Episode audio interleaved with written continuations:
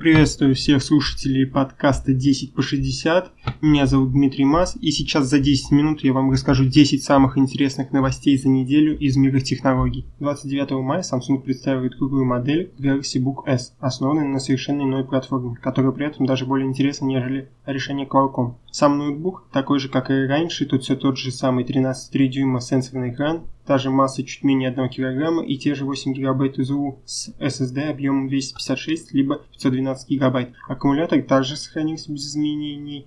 Его емкость составляет 42 Вт-час и даже модем LTE на месте, хотя не от Snapdragon. При этом нужно отметить то, что появление у новой версии поддержки Wi-Fi 6, чем не могла похвастаться предыдущая версия. Основной фишкой этого ноутбука является новый процессор. Пока же сама Samsung не называет модель, указывает, что это некий КПУ Intel Core с технологией Intel Hybrid Technology. К сожалению, о цене и дате старта продаж Samsung не упоминает, но дешевым этот ноутбук точно не будет. Теперь перейдем к компании OnePlus и в Oxygen 10.5.9 убирается нужный фильтр даже в глобальной версии смартфона.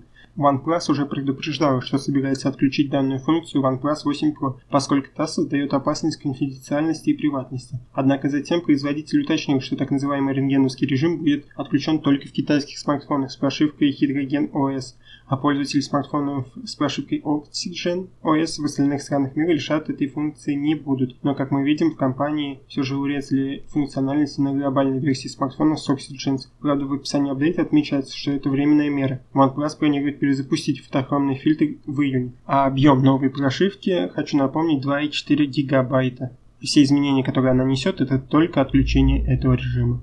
Компания Microsoft выпустила обстоятельную статью, в которой поясняются вопросы по поводу совместимости игровой приставки Xbox Series X. Также была обещана возможность внедрения поддержки 120 кадров в секунду. Речь идет о двойном увеличении частоты кадров, то есть игры с 30 кадрами в секунду можно будет прокачать до 60, а с 60 до 120. Если Microsoft воплотит все это в жизнь, то у PlayStation 5 серьезные проблемы, поскольку Sony пока не сообщила ничего настолько впечатляющего. Пока компания заявила лишь совместимость большинства игр под PS4, но ничего не упомянула про более ранние версии приставок а также старые игры на Xbox получат далеко не только возможность повышения разрешения. Технология реконструкции HDR позволит автоматически добавлять поддержку расширенного динамического диапазона в старые игры без негативного влияния на производительность. Такое стало возможно даже с Xbox 360 и оригинальной Xbox.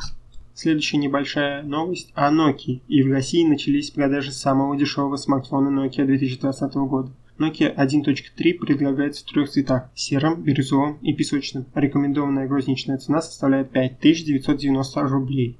Интересно, что цена для Европы составляет 95 евро, что в пересчете по текущему курсу составляет 7490 рублей.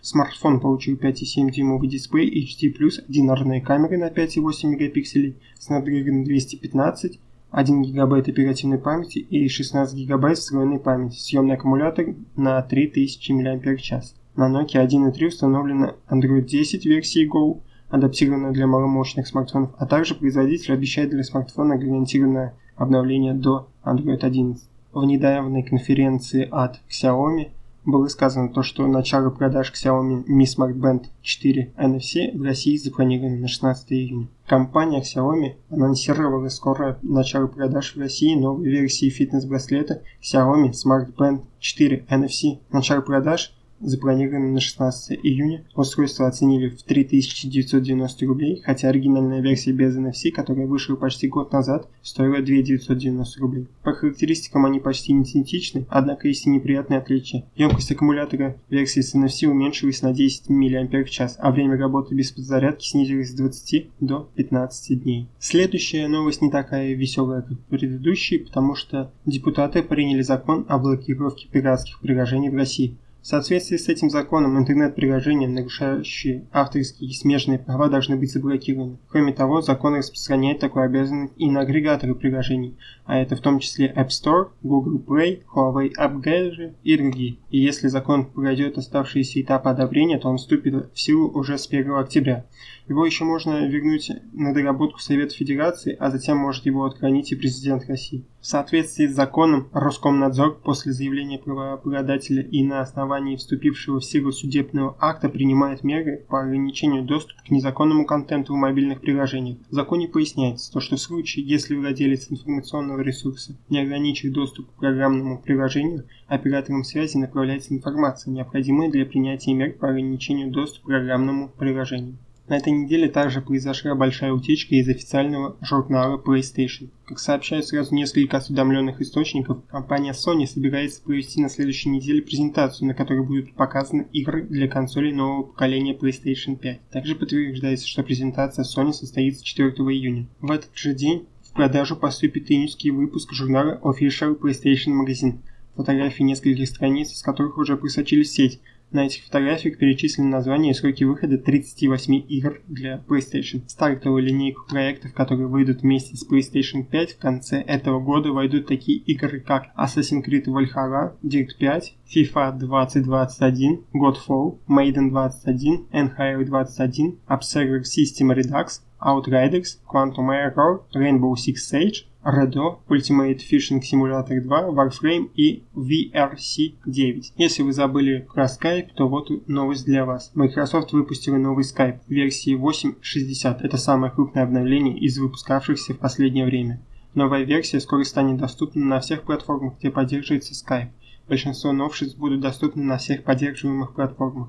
Единственное исключение составляет новый режим для видеозвонков, позволяющий расположить изображение 9 участников разговора по схеме 3 на 3. Такую функцию Microsoft сначала запустила в Microsoft Teams, а теперь она становится доступна для десктопных версий Skype для Windows, macOS и Linux. Еще одно новшество – поддержка модерируемых групп. Теперь можно создать группу, где несколько пользователей могут стать администраторами. Также в Skype появилась возможность настраивать список реакций, эмодзи, которые можно быстро отправить в ответ на сообщение. Кроме того, появилось новое сочетание клавиш для совершения быстрых действий в Skype, даже когда окно программы свернуто или не в фокусе. Из-за протестов в США страдает даже мир технологий, и из-за них же Google откладывает выпуск Android 11. На этой неделе компания Alphabet заявила то, что отложила запланированный на следующую неделю выпуск бета-версии своей новейшей версии мобильной операционной системы в свете протестов и беспорядков в Соединенных Штатах. Они говорят то, что мы рады рассказать вам больше об Android 11, но сейчас не время праздновать.